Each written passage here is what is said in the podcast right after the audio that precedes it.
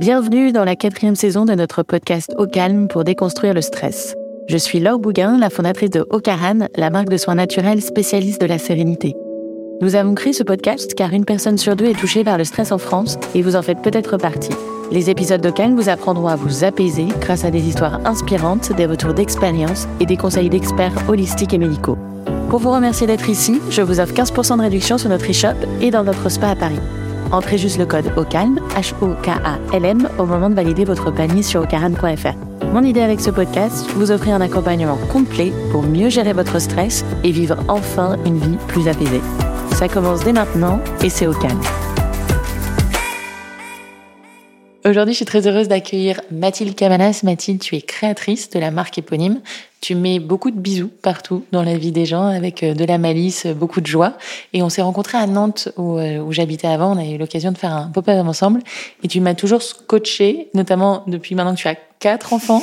Tu en avais trois à l'époque, quatre maintenant. Donc je suis très heureuse de t'accueillir aujourd'hui pour que tu nous parles un petit peu de ta vie, comment tu gères ta vie de créatrice, de chef d'entreprise et de maman. Bonjour Mathilde. Salut Laure. Est-ce que tu peux me dire d'où vient ce bisou? Euh, Il vient de, de loin, enfin d'il y a presque dix ans, il commence à se faire vieux. Euh, en fait, je l'avais écrit sur une mini-carte. Et j'avais, à l'époque, je faisais surtout de la papeterie. Et j'avais, j'avais pensé à ce mot que je trouvais super court, euh, mignon, joli et doux. Et je l'ai mis sur une mini-carte juste avec un cœur et avec mon écriture. Et je me suis dit mais ça c'est parfait pour offrir à n'importe quelle euh, occasion. Tu vas dîner chez quelqu'un, tu pour dire merci, pour dire je t'aime tout. Et c'est né comme ça. Et je me suis dit il y a vraiment un truc avec ce bisou, il est, il est trop mignon, la carte se vendait super bien. Donc je l'ai décliné et je suis devenue Madame Bisou.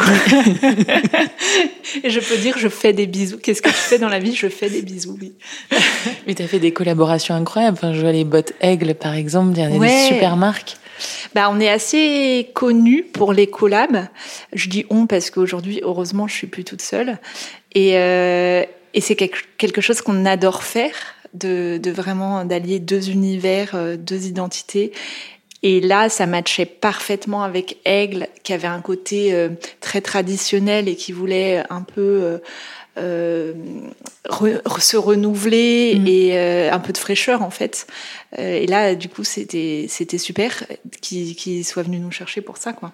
Et quand on parle de se renouveler, est-ce que le fait d'avoir ce mot si fort que tu mets un peu partout, est-ce que c'est enfermant ou au contraire c'est un cadre qui te permet de créer? Euh, est-ce qu'à un moment tu dis qu'est-ce que je vais au-delà du bisou, c'est quoi le, la prochaine ouais, je étape? comprends. En fait, à une à une période, j'avais peur justement d'être enfermée et même encore maintenant, on dit la marque bisou. Bon, ça me dérange pas. En fait, aujourd'hui, je le prends vraiment comme euh, c'est mon, mon design fétiche, porte-bonheur. Euh, avant, je me, il y avait un truc de j'en ai marre du bisou, je fais plein d'autres choses, j'ai envie d'être connue par autre chose. Et en fait, ça se fait naturellement. Euh, je le laisse vivre, euh, je le renouvelle aussi. J'ai changé la typo, je vais encore la changer euh, dans quelques mois, mais je garde toujours l'original dispo disponible en fait. Mais je fais aussi des fleurs, des soleils, des, des, bouches. Mm. Vraiment, ce qui me caractérise la marque, c'est le côté pop, joyeux, coloré Et je pense qu'aujourd'hui, comme ça fait longtemps qu'on est là, euh, que la marque existe et que on fait du bisou mais pas que.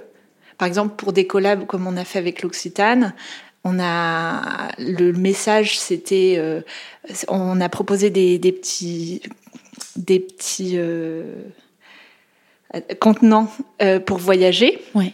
Et en fait, le message c'était euh, réutilisé, donc c'était, euh, on a fait un peu euh, bisous la planète, quoi. Et, et, là, on a utilisé, on a utilisé des arcs-en-ciel, des smileys, plein d'autres choses. Et à force de proposer autre chose, je pense que les gens maintenant voient que c'est pas tout. Oui. Mais ils sont quand même très attachés au bisou. Ah oui, il est magnifique. La plupart du temps, les marques viennent me voir pour le bisou. Et puis, en fait, c'est simple, mais tellement fort, tellement identitaire. T'as as trouvé. Euh, fallait, ouais, c'est pour ça que ça marche en fait. Ouais. Et d'ailleurs, euh, le, le sweat bisou, le t-shirt bisou, le premier que j'ai fait en collaboration avec Balzac, euh, ça va faire dix ans euh, qu'il existe et il se vend toujours hyper bien. Je pense que c'est comme un logo en fait maintenant. Et ta marque s'appelle Mathilde Cabanas. Oui. Est-ce que c'est un, une pression d'avoir son nom comme une marque? Non, euh, je le vis pas du tout comme une pression. Maintenant, je suis consciente qu'il faut que j'incarne la marque parce que c'est mon nom. Et je le fais euh, assez naturellement, je me, je, je me force pas. Mais en fait, si j'avais, si je devais réécrire l'histoire, peut-être que je ferais autrement parce que je, je suis euh, complètement attachée à ma marque aujourd'hui. Euh, si un jour, euh, je sais pas, je, je, veux, je veux la revendre, même si c'est pas du tout au programme, bah, ça sera hyper compliqué. Euh, comme euh, l'ont montré les exemples de Jean-Charles de Castelbajac, ouais. Inès de la Fressange, c'est pas la meilleure idée d'appeler son nom comme sa marque. Alors après, c'est trop la classe quand on reconnaît mon nom dans les magasins ou je ne sais où, tu vois. Euh, mais mais voilà, c'est pas euh, c'est pas l'idéal. Mm. Après, j'adore mon nom de famille. Enfin, oui, il est chouette. Ça, ça, ça sonne bien et, et, et, je suis fière de mon nom, mais bon. Mais c'est toujours la question de la valeur, c'est de se dire si quelqu'un critique la marque Mathilde Cabanas, ouais. est-ce que c'est moi qui l'ai en train de. Ça, je suis assez détachée. Bah, ça, je, on peut pas plaire à tout le monde. Ouais. Mais... Et puis, bah, passe ton chemin, quoi. Et tu disais que tu étais souvent dans la lune et tout l'univers, il est enfantin, léger, naïf euh, et très très doux. Très... Tu crois que ça vient d'où tout ça? Est-ce que c'est ton enfance que que tu Ouais, je pense que mon éducation, ma mère, elle m'a vraiment transmis euh, l'insouciance et la légèreté. Et avant, je m'en rendais pas trop compte, mais plus je vieillis et plus je grandis, plus je me rends compte à quel point c'est précieux, surtout dans le monde dans lequel on vit. Ouais. Et, euh, et elle était fan de cirque aussi, alors qu'elle est infirmière à domicile, mais elle a toujours adoré l'univers du cirque, très coloré, euh, voilà, vraiment euh, l'univers, quoi, pas le, cirque tel qu'il est aujourd'hui, mais et, et ouais, je pense que je pense que ça m'a été transmis euh, et j'ai toujours vraiment même quand j'avais pas d'enfant, j'ai toujours été attirée par euh, le monde de la mode enfantine. Euh, vraiment, c'est léger, c'est frais, c'est euh, souvent coloré et c'est surtout, bah, il y a un côté je me prends pas trop au sérieux, quoi. Ouais. Que j'aime beaucoup. et la créativité, tu te l'es autorisée directement? Genre, tu t'es dit, je m'oriente vers des études d'art ou, ou ça a été un peu un combat pour toi de trouver ta légitimité? Euh, En fait, Ouais, bah c'est vraiment là où je me sentais bien. Et sauf que j'ai fait des études de graphisme parce que je, je me disais, euh, je, bah, je veux pas être artiste, quoi. Et en même temps, il faut bien que je gagne ma vie. Donc, ce qui se rapproche le plus d'artiste et voilà, pour avoir entre guillemets, un vrai job, parce que je pense que pas seulement moi, mais je me disais que ça rassurerait mes parents et tout bah, je vais faire graphiste. Sauf que je me suis rendu compte euh, à la sortie de mes études que bah, c'était c'était pas de la créativité. En tout cas, mmh. les jobs, les premiers jobs qui s'offrent à moi, c'était de la mise en page. Oui. Ça me déprimait et je me suis dit j'ai pas fait cinq ans euh, d'école d'art pour euh, finir à faire de la mise en page quoi. Mmh. Donc euh, donc je me suis lancée en freelance. Sauf qu'au début on n'a pas de freelance quand on se lance et Non. que personne nous connaît. Euh, et j'étais vendeuse à temps partiel dans une boutique pour enfants qui s'appelle Bonton. Et là, euh, en fait, ça a développé ma créativité parce que c'était vraiment euh, un concept store unique et, vraiment nouveau, quoi. Donc, on, on, recevait des produits du monde entier. C'est aujourd'hui, enfin, il y a dix ans, même plus, c'est c'était il n'y avait pas internet comme aujourd'hui où on peut se procurer n'importe quoi Ouais. de n'importe où et là on avait vraiment euh, euh, ouais on, on- et l'univers de la boutique en tout cas je me sentais épanouie dedans donc je me suis dit bon quitte à avoir un, un petit boulot ça a l'air sympa et effectivement c'était sympa Euh, les filles euh, je me suis fait euh, mes meilleures amies j'ai rencontré mon associé là-bas donc c'était vraiment hyper formateur pour plein de trucs, même le merch, les achats, des choses qui me servent encore aujourd'hui en fait. Mm. Et comment tu passes de ce petit boulot à chef d'entreprise à la tête de Mathilde Bah ça c'est la bonne étoile, c'est la vie. Non, en fait je les ai, je leur ai proposé des invitations d'anniversaire parce que tout le monde nous en réclamait euh, dans la boutique et on n'en avait pas. Et en fait j'ai commencé par ça et le papier, c'était facile parce que j'imprimais ça sur ma petite imprimante. Enfin, j'avais pas de fournisseur ou quoi que ce soit. Mon mec, il m'aidait devant la télé à mettre dans les pochettes plastiques euh, à la chaîne le soir. Et euh, il m'en reparle encore aujourd'hui. ça l'a traumatisé. non, mais comme quoi, tu te diras bien, j'ai contribué à la société, oui, oui. et, euh, et donc voilà, j'ai commencé par la papette et il y a eu cette fameuse mini carte bisou que j'ai déclinée en pins, en masking tape. Euh, mm. Et voilà, ensuite, euh, ça m'a trop titillé de partir sur l'objet. Mes illustrations à plat, euh, ça, m'excite pas. Ce que je veux, c'est de les voir en volume mm. sur des objets du quotidien. Ça, c'est vraiment ce qui me plaît le plus. Quoi. J'aimerais creuser un tout petit peu plus sur euh, l'association, parce que là, tu as glissé, tu as rencontré ta meilleure amie Alexandra, donc Remise. Qui est Ouais, alors il y a plein d'autres copines. Ouais.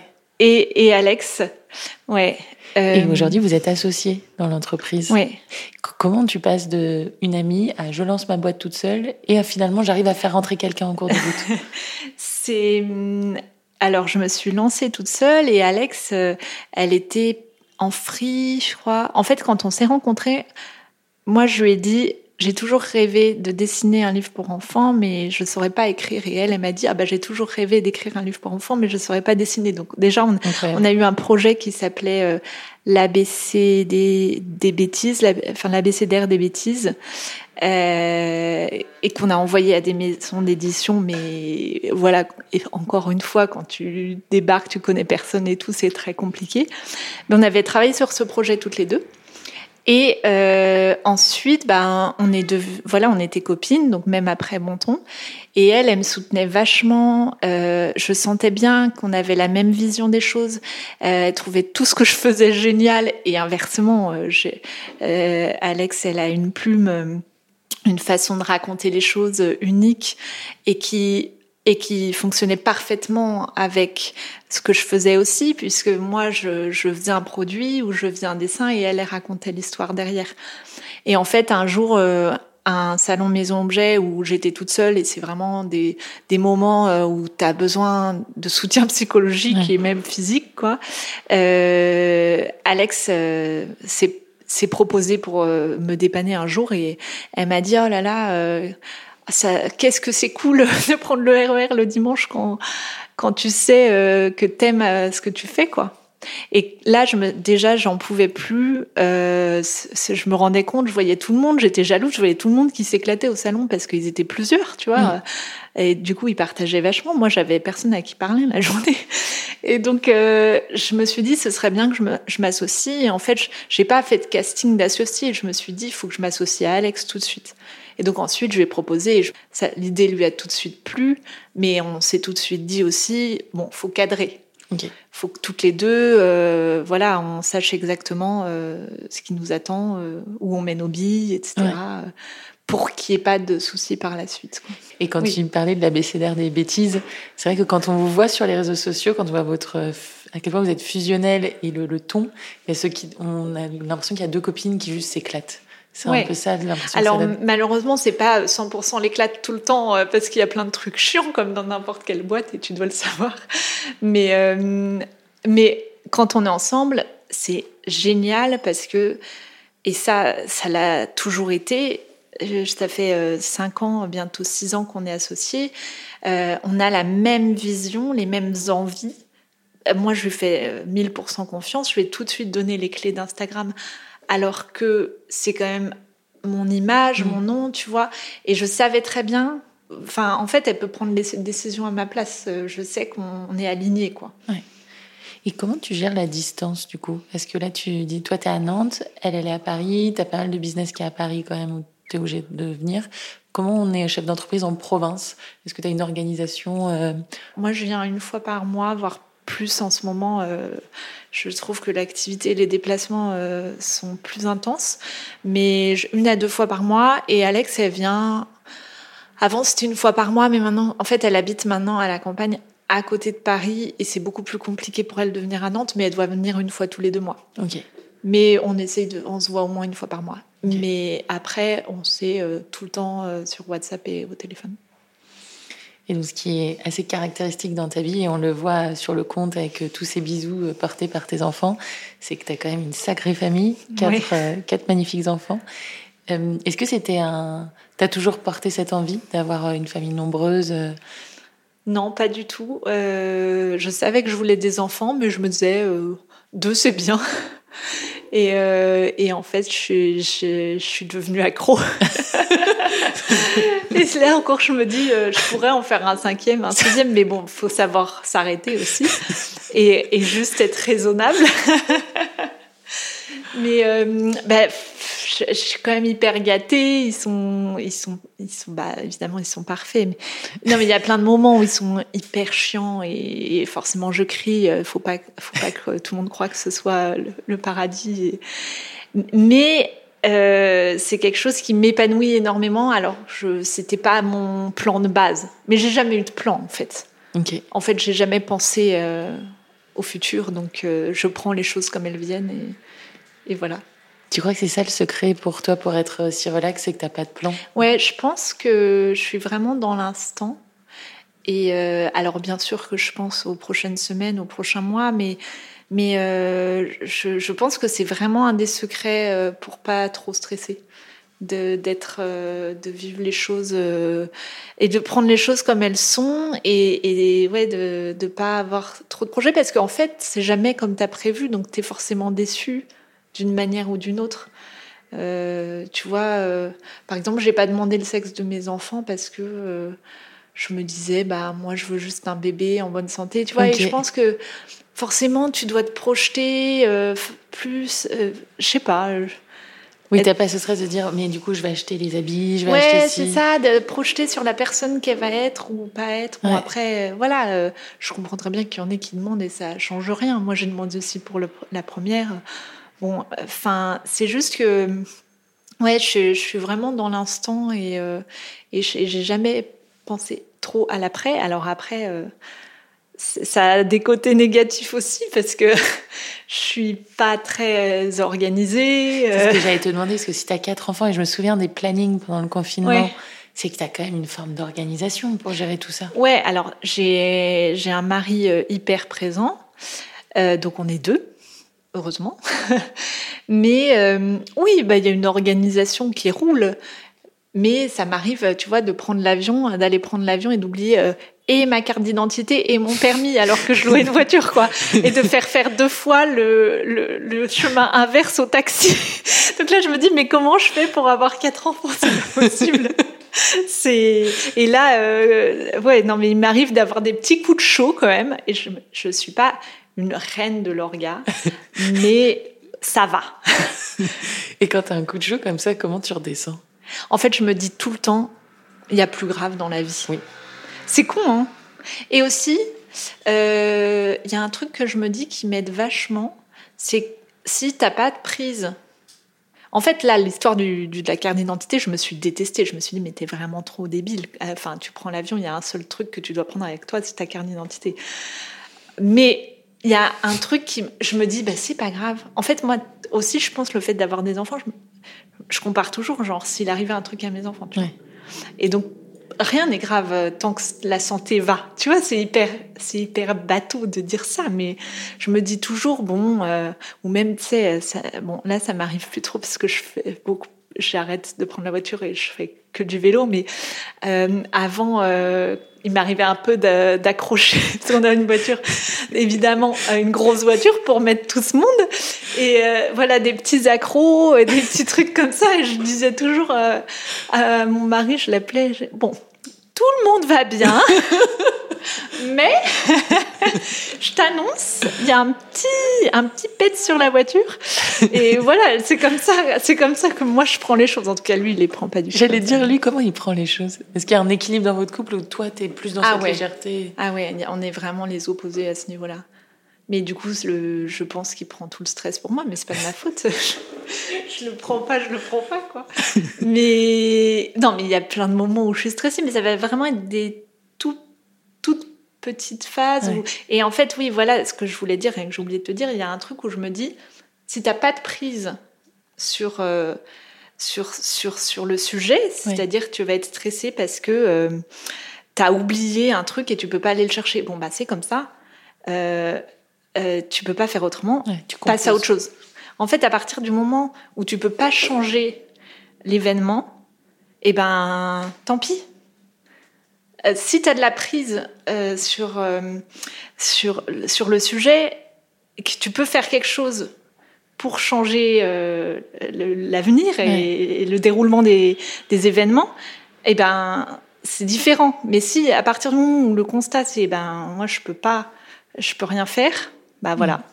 Cette philosophie, tu l'avais avant tes enfants? Parce que tu disais, maintenant je compare un peu à moi s'il m'arrivait un truc matériel, bon, c'est toujours moins grave que la santé de mes enfants. Ouais, en fait, je pense que je l'ai toujours eu parce que par exemple, euh, j'ai fait euh, une école d'art, euh, je savais pas ce que je voulais faire après. Je voulais juste être épanouie dans, dans mon taf. Et j'ai fait cinq ans d'études.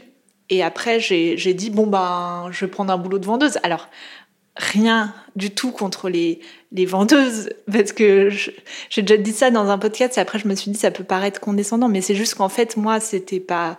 Euh, c'est c'était pas mon plan. En mm. fait, c'est c'est pas ça ce que je voulais faire dans la vie et je suis pas faite en plus pour ça. Il y a des personnes qui sont faites pour ça. Moi, j'étais pas faite pour ça. Euh, et bref, toujours est-il que j'avais pas de plan. Mais t'es pas en mode ambition. Il faut que j'arrive à tel. Euh, non, bah non. Et en fait, euh, c'est c'est pour ça ce que je te dis. Euh, j'ai j'ai si j'avais eu du stress ou si j'avais anticipé l'avenir, pensé à l'avenir j'aurais pas choisi ça. Hmm. J'aurais fait en sorte de trouver un boulot qui a un rapport avec les études que j'avais faites. Là, et en même temps, c'est maintenant je me dis c'est trop bien parce que c'est ce qui fait que j'en suis là où je suis aujourd'hui. Je voulais reparler d'un truc que dont on avait parlé toutes les deux, où je t'avais entendu dire euh, ce qui ce qui compte pour les entrepreneurs. Il y a deux façons de voir les choses. Soit c'est l'arrivée, soit c'est le chemin. Et moi, je, je, me sens vraiment dans ce qui compte pour moi, c'est le chemin mm.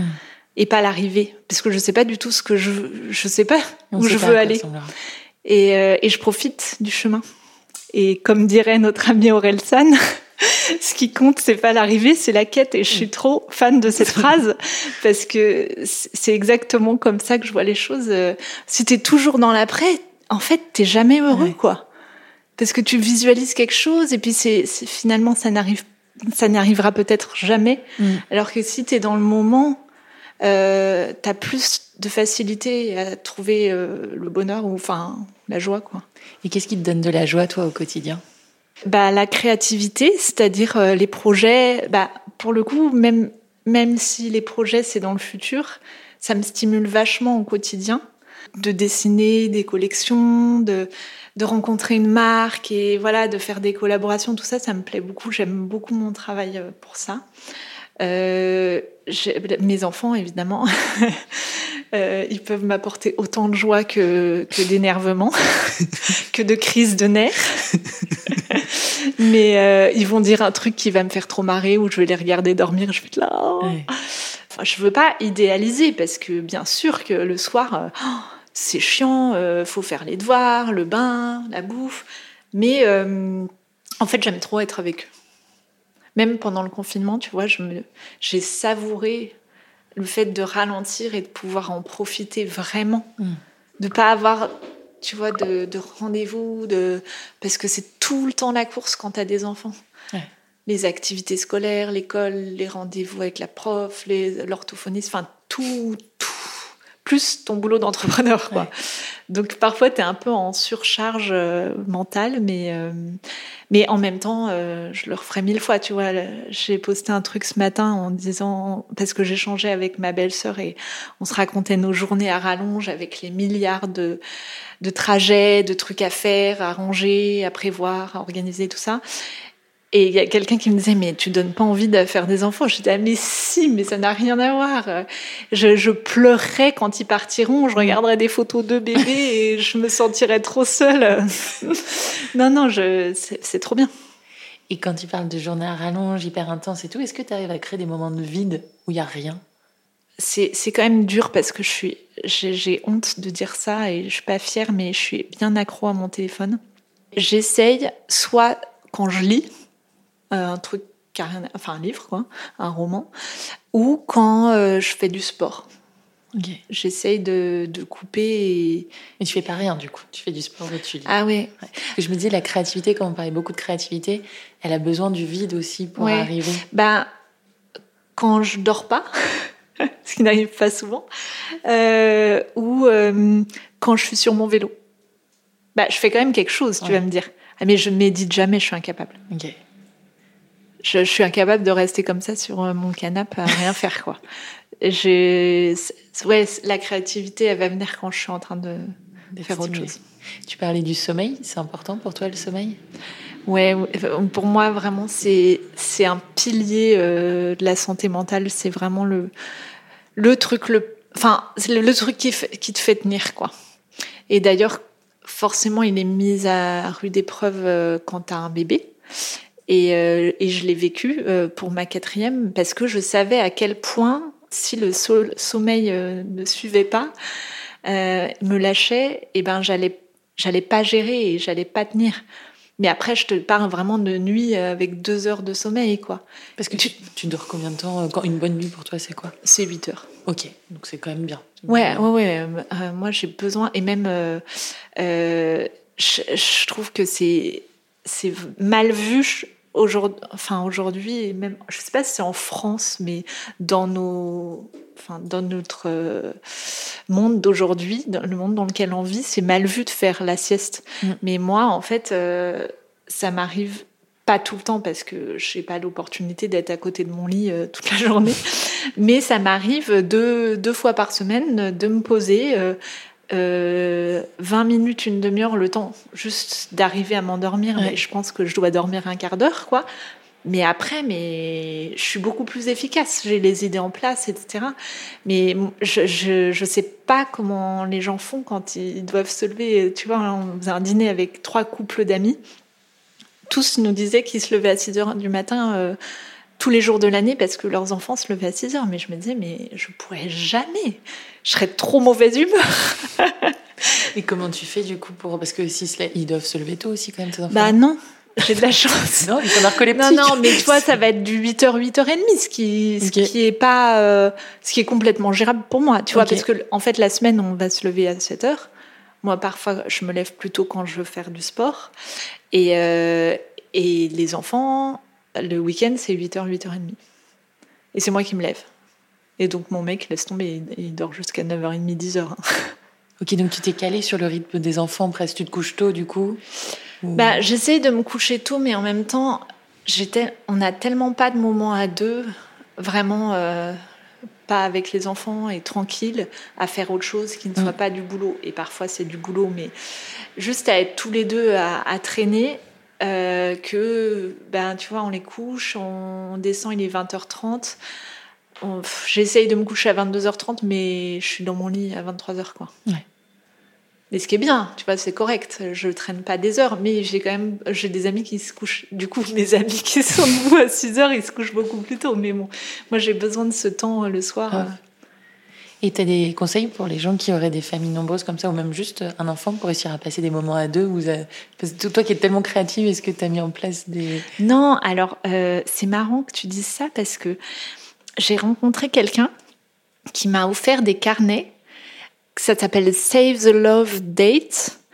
Euh, je l'ai pas encore fait, c'est trop con parce que j'aurais bien aimé te faire un feedback, mais c'est justement, euh, je compte bien le faire, je te dirai euh, pendant les vacances. C'est justement des questions que tu te poses avec ton mec ou euh, avec ton partenaire pour pas forcément en mode thérapie, pas, pas si ça va pas bien, mais juste pour approfondir la relation ou pour se dire les choses parce que parfois, tu vois, je me dis, c'est pas qu'il me fait pas de compliments ou que je n'en fais pas. Plein de fois, il va me dire, ah bah t'es belle, tu vois, des trucs comme ça. Mais de me dire, ah ça j'aime bien ça, ce trait de caractère particulier chez mmh. toi. Bah, une fois, il m'a dit, t'es courageuse, et, et ça m'a fait vachement plaisir parce que c'est des choses qu'on se dit pas forcément. Et, et, là, le fait d'énumérer les qualités de l'autre, je ne sais pas si c'est ça exactement, mais en gros, d'engager de, d'engager la discussion avec l'autre. Et donc ça, je compte le faire. Sinon, euh, on, se fait on, on, se fait quand même des vacances à deux au moins une fois par an. Trop bien. Ouais. On a la chance d'avoir les grands-parents à côté, donc euh, ça aide. Euh, sur les cartes, j'ai aimé un truc qui s'appelle les 52 cartes pour vivre l'amour. C'est Arona Lipschitz.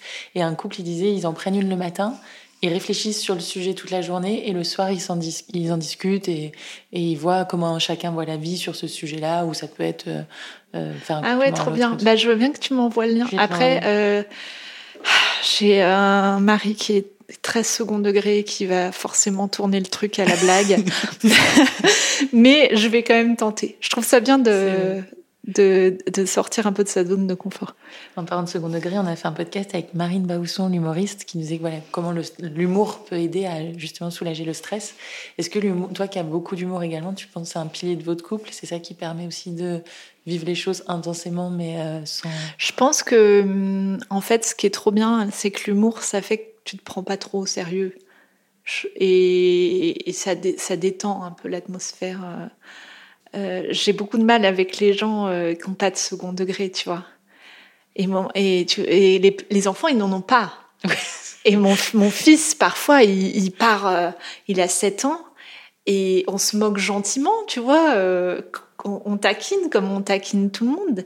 Et il se met à pleurer, il est vexé et tout. Et, Simon, euh, il lui dit tout le temps, euh, tu peux pas avoir d'humour si t'es pas capable de te moquer de toi-même.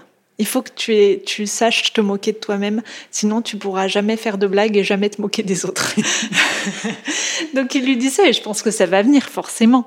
Mais, mais bon, c'est vrai que c'est hyper important euh, le second degré et tout comme bah, voilà, pour mettre les gens à l'aise, il n'y a rien de mieux que faire une petite blague. Oui. Et je te demandais ça parce que c'est vrai que votre couple, il est hyper fort. Ça fait très longtemps que vous êtes ensemble. Euh, est-ce que c'est ça aussi qui fait que tu penses que tu affrontes la vie de manière plus légère ou non, c'est intrinsèque à, toi Il n'y a pas forcément besoin de ce pilier euh? Ouais, non, mais c'est sûr que ça m'aide. Je sais que j'ai ma team, que j'ai quelqu'un avec qui tout partager. Mmh. Euh, que ce soit la vie perso, la vie pro. Euh, euh, et, non, non, c'est sûr que c'est essentiel. On est en train de faire une grande étude sur le stress et l'un des plus grands stress pour les gens, c'est l'amour. Tu des conseils pour vivre l'amour. Euh. C'est de trouver l'amour ou c'est l'amour? C'est euh, en fait tous les sujets liés à l'amour, le perdre, euh, les disputes, avoir peur de ne pas en avoir. Enfin, on se rend compte qu'en fait, un des piliers du stress dans la vie des gens, on parle du travail, on parle de l'argent et tout, mais l'amour est quand même au cœur de bah, tout. C'est ce, qui, ce qui fait vivre. Parce que c'est l'amour en général aussi. Et donc d'avoir, d'avoir, de recevoir de l'amour, c'est ton carburant, quoi. C'est pour ça que tu as fait des bisous. Ouais. bah, j'en donne aussi pas mal et j'en reçois beaucoup. Mais euh, évidemment, l'amour, euh, c'est, heureusement qu'il y a l'amour. Euh, je saute complètement du coq à l'âne, mais j'aimerais bien finir sur les enfants, parce que moi, c'est quand même un truc qui m'impressionne à chaque fois que je te vois avec les quatre enfants. Qu'est-ce que tu penses de l'équipe vie pro, vie perso? Comment tu gères tous ces sujets-là? Alors j'aimerais énormément être la personne qui euh, a des horaires et qui euh, coupe tout quand ses enfants rentrent à la maison, mais malheureusement, je ne peux pas. Moi, je jongle euh, toute la journée, donc je vais envoyer un mail et en même temps, je ferai chauffer un biberon et en même temps, je dirai au bain et en même temps, je lancerai le dîner et je je me noterai un truc dans mon téléphone parce que j'ai pensé à quelque chose ou je vais lire un mail et, et, je mélange et c'est sûr que je pense que les enfants préféraient que je sois 100% avec eux, mais en même temps, si c'était pas ça, le, la façon euh, de faire, il y aurait quelqu'un d'autre pour s'occuper d'eux. Mm. Et je préfère quand même, et je pense aussi qu'ils préfèrent être à la maison avec moi, quitte à ce que je travaille, plutôt que être à l'étude ou euh, que être avec une nounou. Je vraiment, moi, j'ai, en tout cas, j'ai cette liberté-là et ce luxe de pouvoir profiter d'eux. Euh, et ça me coûte pas trop. Mm. Euh, je pense que mon mec, il préférerait que je, je coupe plus. Mais en tout cas, je vois, par exemple, Alex, elle a une façon de fonctionner complètement différente parce qu'elle, elle peut pas mélanger et, et c'est très bien comme ça. Chacun mm. fait comme il veut et comme il peut. Mais moi, je, ça me coûte pas trop euh, mentalement de, de, jongler et je me dis que j'ai pas le choix. Donc. Euh. Et est-ce qu'il y a une forme de culpabilité J'ai l'impression qu'il y a une forme de culpabilité. Ouais, alors de moins en moins parce que forcément, quand mes enfants ils me disaient ah, Maman, t'es tout le temps sur ton téléphone, ça me déprime et je me dis Mon Dieu, quel exemple je donne, mais en même temps, euh, je travaille, quoi. Je, je, lis mes mails, je suis sur WhatsApp. Euh, et c'est mon, mon principal euh, outil de travail avec l'ordinateur. Et en même temps, je, je me dis, ben, déjà, la culpabilité, c'est un sentiment hyper négatif qui fait pas vraiment avancer, tu vois. Donc, euh, je j'essaye de faire attention, j'essaye, euh, voilà, en vacances, le week-end, d'être de, de, couper plus, mais je vais pas me, voilà, je vais, je, vais, je vais pas me marteler avec ça. Et je leur explique et je leur dis, ben, c'est, voilà, c'est, c'est le prix à payer. Mm. Vous avez une maman qui travaille, vous êtes tous ensemble à la maison, mais par contre, je suis, je suis beaucoup sur mon téléphone à côté. Ils doivent être fiers de toi aussi, non À l'école, est-ce qu'on leur parle pas des bisous Puis ils sont sur pas mal de photos, de campagnes? Ouais, alors je sais pas si on les reconnaît des photos. Mais, euh, mais ouais, ils sont trop fiers. Euh, Zéphir, il dit, euh, il dit que je fais. Quand la maîtresse lui demande au début de l'année euh, qu'est-ce qu'elle fait ta maman, bah elle fait des bisous. ils savent pas trop dire ce que je fais, mais euh, mais c'est drôle. Euh, on était chez le coiffeur, il y avait une boîte euh, mouchoir bisous, et puis elle était là, oh, maman regarde, c'est toi et tout. Limite ils veulent aller voir les gens pour leur dire, c'est ma mère, c'est ma maman. quand on voit des parapluies dans la rue, mais ça me fait toujours vachement plaisir. Maman regarde. Donc non non ils sont trop fiers. Mais Pia elle croit que attends, tu sais que le la consécration ultime pour eux, pour vraiment montrer que que je suis connue, quoi. Pour là, leur mère serait une véritable star. Ce serait si du je papier toilette? Non, si je faisais Fort Boyard. J'adore. C'est-à-dire que ils me demandent tout le temps, mais quand est-ce que tu vas faire Fort Boyard? Je dis bah. J'aimerais bien, mais je suis pas encore euh, une Miss France, ou tu vois. Le succès populaire n'est pas à ce niveau-là, quoi faut que tu fasses Fort Boyard. Ah bah, euh, appel à France Télévisions. je suis OK. En plus, comme je suis pas stressée, moi, bon, les, bestioles et tout, je sais pas, mais les sauts dans le vide et tout, ça va. OK. et euh, sur les enfants, je voulais faire une petite incise sur le, baby blues. Parce que c'est un thème qu'on avait un peu évoqué en discutant en amont. Toi qui es toujours super euh, super souriante et tout, qui a quand même quatre enfants. maintenant, on en parle énormément. On sait qu'il peut y avoir une chute hormonale et que ça existe les baby blues. Je sais que tu l'as vécu. Est-ce que tu peux nous dire un peu ce que c'est, même si c'était pas non plus le baby blues Bah, en fait, il y a baby blues et dépression postpartum. Le baby blues, euh, c'est vraiment hyper ponctuel et c'est hormonal. La dépression postpartum, ça malheureusement, ça traîne pendant plusieurs mois, quoi. Et euh, moi, j'ai eu un baby blues, mais j'étais en panique de je me disais que je faisais une dépression parce que ça m'a toujours euh, vachement stressée parce que j'ai vu des dépressions autour de moi dans ma famille et je me disais ça y est je fais une dépression et en fait la sage-femme m'a vachement rassurée et ça m'a permis de reprendre le dessus mais clairement je ouais c'est hyper particulier t'as t'as plus goût à rien quoi t'aimes ton bébé, mais et puis tu culpabilises de de pas avoir, parce que moi c'était mon deuxième, de pas être aussi bien que tu as été pour ton premier. Et ça, c'était hyper difficile. Et, euh, et je pense qu'en fait, euh, ce qui m'a vraiment mis dedans, c'est le manque de sommeil. Et c'est ce qui a déclenché euh, mon baby blues. C'est que j'ai enchaîné, j'ai accouché la nuit, du coup j'ai enchaîné plusieurs nuits blanches. Et, et en fait, c'est ce qui te met sur une mauvaise pente, quoi. Après, y a, je pense qu'il y a plein d'autres choses. C'était un bébé qui, oui, bah, qui dormait pas bien, hein, qui qui me mangeait toute crue. D'ailleurs, c'est celui que j'ai moins allaité. Mais euh, il est, voilà, j'avais du plus de mal à le comprendre. Et c'est ce qui a fait, mais je pense que le, gros, euh, le, plus gros souci, c'était le manque de sommeil. Et ça a duré combien de temps et comment tu as réussi à repartir? Euh, oh, bah, ça n'a pas duré longtemps, ça a dû durer une dizaine de jours, même pas. Euh, et j'ai réussi à repartir grâce à ces merveilleuses personnes que sont les sages-femmes. Euh, parce que j'ai eu aussi, pas un baby blues, mais parce que ça a vraiment pas duré, mais un, petit coup de, de, mou après ma quatrième. Euh, et la sage-femme a, a vraiment euh, balayé tous les nuages noirs de chez moi, quoi. parce que en fait, ces personnes-là, c'est mieux que des psychologues. Elles voient des femmes toute la journée qui ont accouché, qui vont accoucher. Ces, ces problématiques-là, elles le vivent au quotidien, donc elles ont exactement les bons mots mmh. pour te rassurer et, et, pour te, et pour te comprendre, tu vois. Et c'est sûr que pour le coup, mon mari, euh, il, était, euh, il était là, il était présent et, il avait de l'empathie, si tu veux, mais il n'avait aucun mot euh, correct pour me rassurer et pour me comprendre. Mm. en fait, les sages-femmes, à chaque fois, elles me disent non mais vous faites pas une dépression, vous faites un baby blues, ça va passer. Là, premier signe de dépression postpartum, c'est euh, la personne ne s'occupe pas de son bébé. Mon bébé, il était euh, tout beau, tout propre, avec sa petite tenue parfaite, il dormait. Enfin, donc euh, donc là, elle m'a dit c'est pas le cas. ça m'a vachement. En fait, juste qu'elle pose des mots concrets et qu'elle me dise là, vous faites pas de dépression. En fait, tout de suite, je me suis sentie mieux donc tu as ce nuage de la dépression qui te fait peur, c'est un truc ouais. quand même qui te. Ouais, alors moins maintenant, parce que justement j'ai eu des épisodes euh, un peu noirs, euh, enfin comme ça, où, euh, où je me sentais pas bien et que j'ai réussi à surmonter.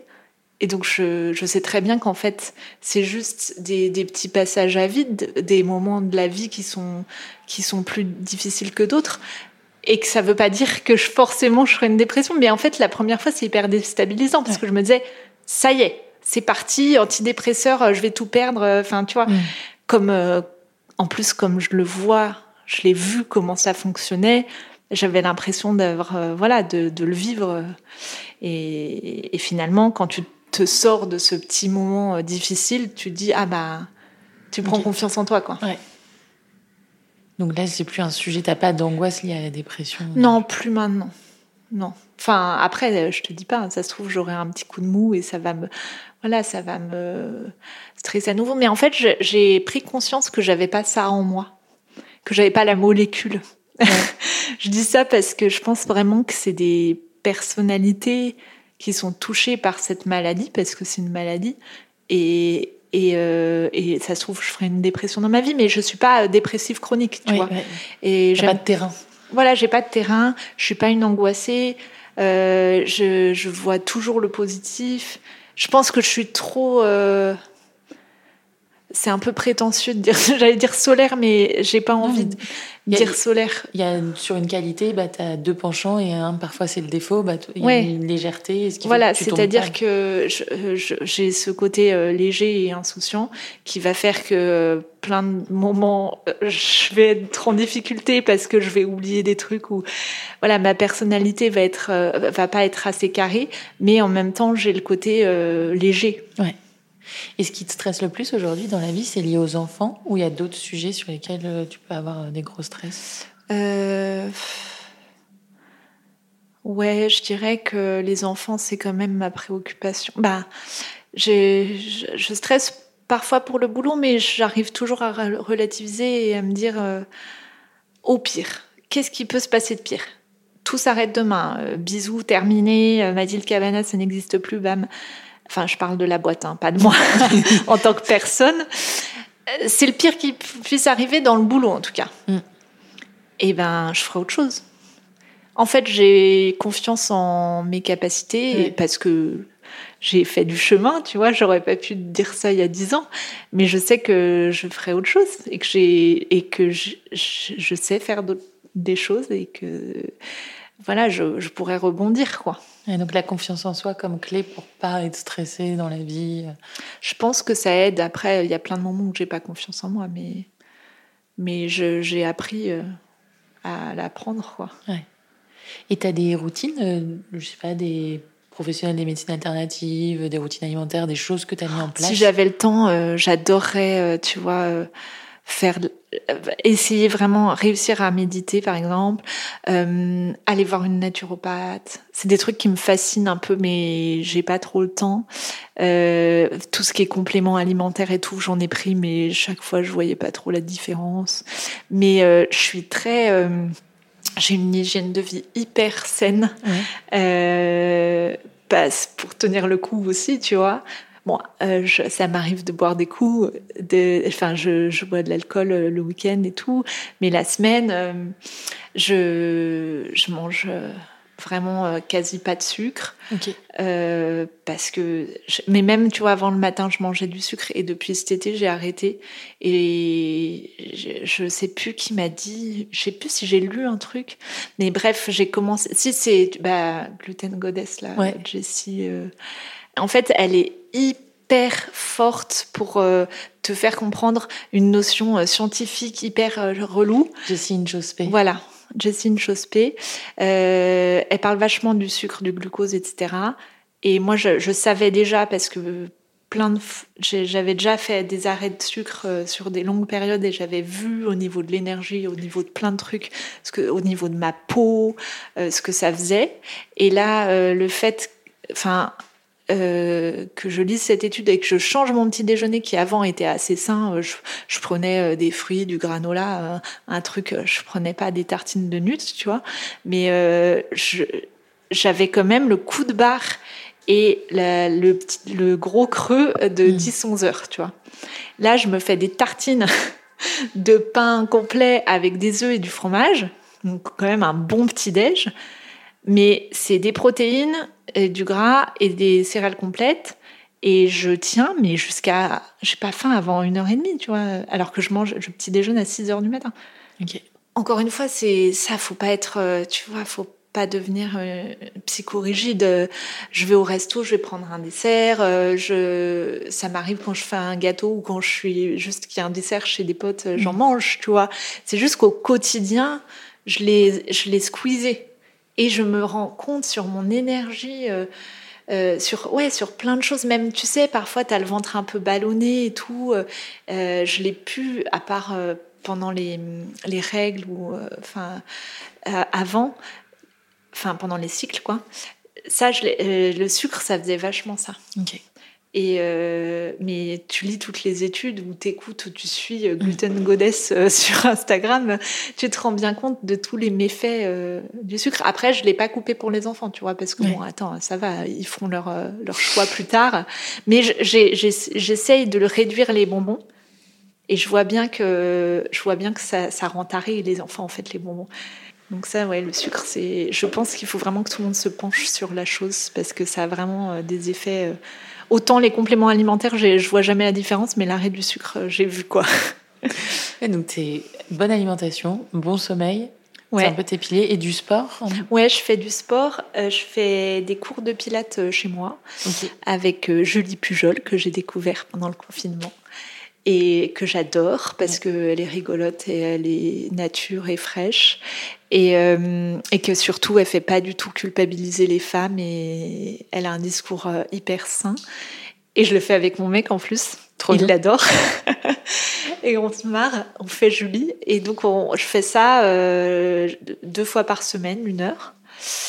Et j'ai continué pendant toute ma grossesse jusqu'au genre au matin de mon accouchement. Mais non.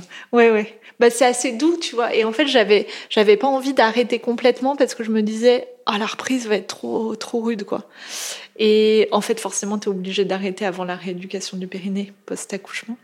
Mais j'ai pas traîné pour reprendre. Et du coup, bah, ça m'aide à... En fait, c'est surtout mental, quoi. C'est cool d'être fit. C'est, enfin, mais, euh, mais c'est cool euh, surtout parce pour, euh, ouais, pour la santé mentale. Pendant le confinement, je faisais ça et, dès que je sentais que j'étais un peu nerveuse, bam, cours de sport et après, paf. Idée en place. Quoi. Comment t'arrives à lâcher prise aujourd'hui? Je, la romantique. la, réponse va être hyper, hyper neuneux, mais j'adore aller au bord de la mer. Euh, me promener euh, sans mon téléphone, euh, juste euh, y voir la mer. Euh, et j'aime beaucoup aussi être dans mon jardin, enfin dans la nature. Ouais, Donc le calme, c'est. Ouais. Être au calme, c'est là où tu lâches prise. Ouais, ouais, ouais. Je de vraiment rester et de d'entendre les petits oiseaux qui chantent et tout à l'ancienne, quoi. Bah ouais, mais peut-être qu'on l'a perdu, ce côté un peu à l'ancienne, et que c'est pour ça qu'on n'arrive plus à être au calme. Bah, en vrai, tu, au début, c'est dur. Tu vois, ça, ça m'intriguerait vachement un jour de faire une, une cure, euh, tu sais, sans téléphone dans un endroit. euh. au début, je pense que c'était en mode désintox, ça doit être Mm. hyper dur. Et après, en fait, ça. Ah ouais, tu, tu souffles, tu respires, euh, tu le vis mieux, quoi. Pour finir, je voudrais te demander est-ce qu'il y a une personne que tu admires particulièrement pour sa capacité à gérer le stress, la pression, et que tu me recommanderais d'interviewer sur ce podcast? Hum, J'allais dire ma mère, mais du coup, je sais pas si l'intérêt sera très grand. Euh, Enfin, même si elle est super intéressante et que je l'aime, bisous maman. Mais euh, ça a tellement été un exemple pour moi euh, à jongler, à nous élever euh, toutes seules, euh, nous faire voyager toutes seules euh, et tout. Enfin, du coup, on est trois avec mes frères. Euh, que bah c'est c'est c'est- ouais c'est un exemple pour moi mais j'ai plein d'autres exemples de, de de personnes que j'admire qui est-ce que tu pourrais interviewer ah bah tiens je sais Julie Pujol Ah oui, Julie Pujol, très bonne idée. Euh, je pense que c'est une personne qui qui réagit très bien au stress Ouais. Et euh, et qui peut être très intéressante Ok, trop bien. On va contacter Julie Pujol. Oui. Merci beaucoup Mathilde. bah, je t'en prie. Laure à très vite bye C'est la fin de cet épisode, j'espère qu'il vous a plu et qu'il vous aura offert quelques clés pour une vie plus apaisée. Moi, mon astuce anti-stress, c'est le chanvre et le CBD, une plante que nous étudions et transformons depuis 2015 et dont les bénéfices sont prouvés scientifiquement. Pour tester nos soins ou nos expériences dans notre centre à Paris, comme le massage anti-burnout ou la bulle de flottaison, je vous offre 15% de réduction avec le code OCALM, H-O-K-A-L-M sur ocaran.fr. Si cet épisode vous a plu, n'hésitez pas à le partager autour de vous et à nous laisser un commentaire et des petites étoiles. Merci pour votre écoute, c'était Au Calme et à la semaine prochaine pour un nouvel épisode.